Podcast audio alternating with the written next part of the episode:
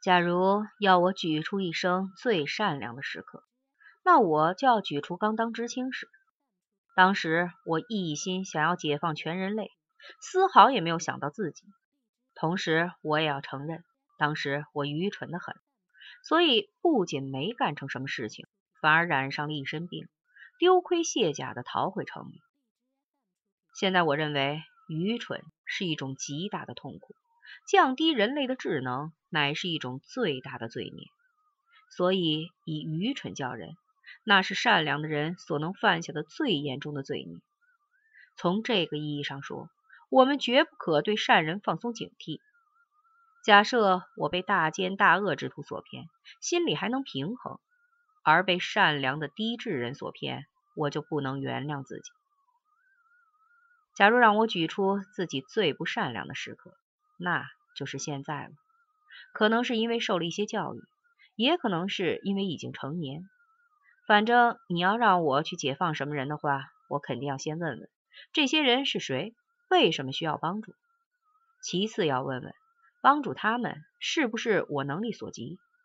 最后还要想想自己直奔云南去挖坑，是否于事有补。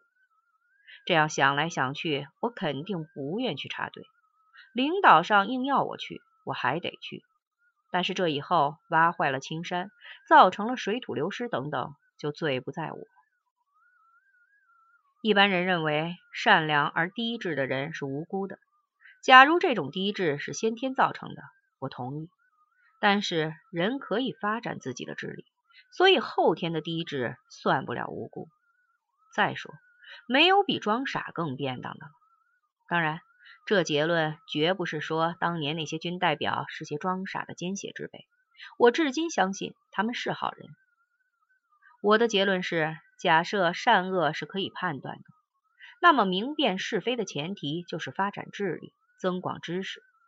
然而，你劝一位自以为已经明辨是非的人发展智力、增广见识，他总会觉得你让他舍近求远，不仅不肯，还会心生怨恨。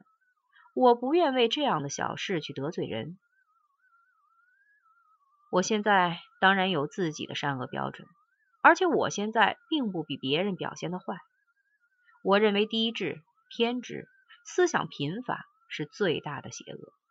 按这个标准，别人说我最善良，就是我最邪恶时；别人说我最邪恶，就是我最善良时。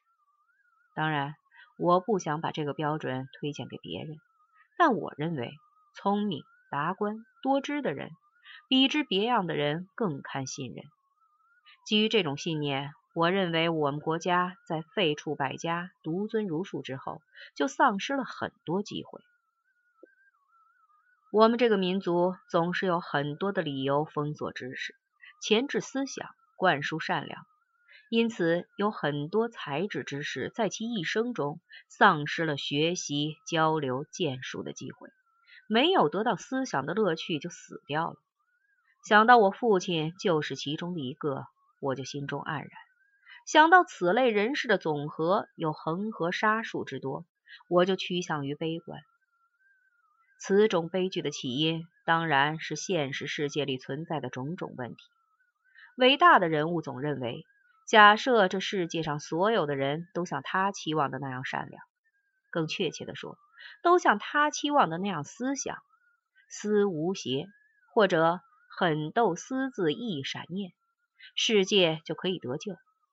提出这些说法的人本身就是无邪或者无私的，他们当然不知邪和私是什么，故此这些要求就是我没有的东西，你也不要有。无数人的才智就此被扼杀了。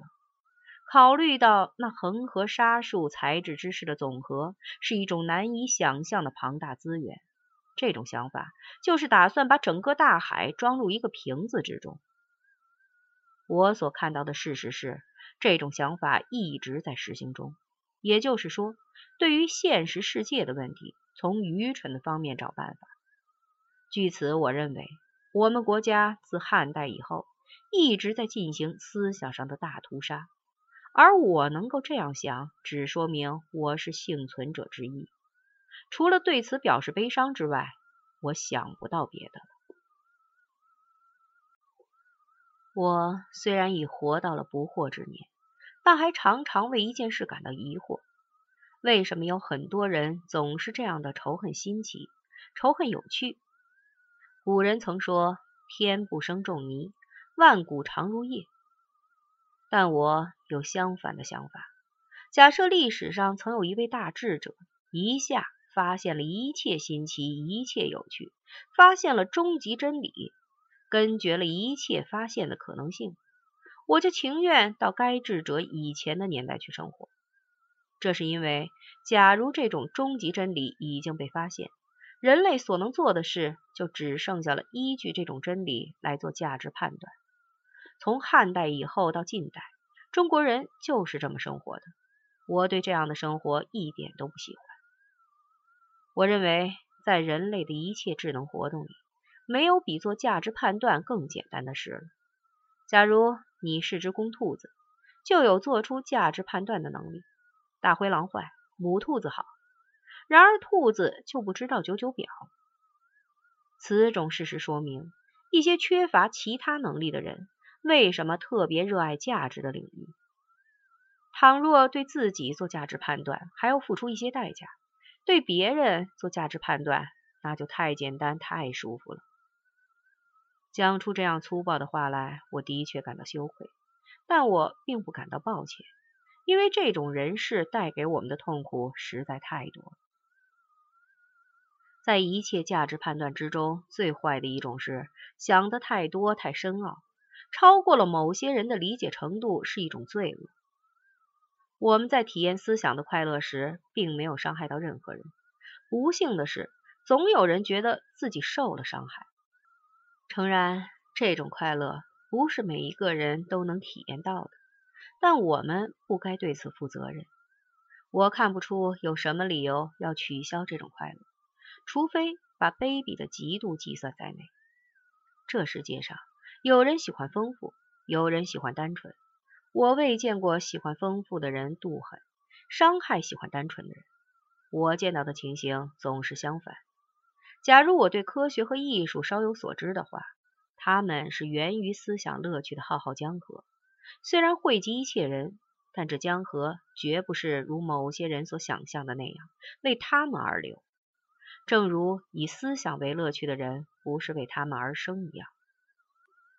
对于一位知识分子来说，成为思维的精英比成为道德精英更为重要。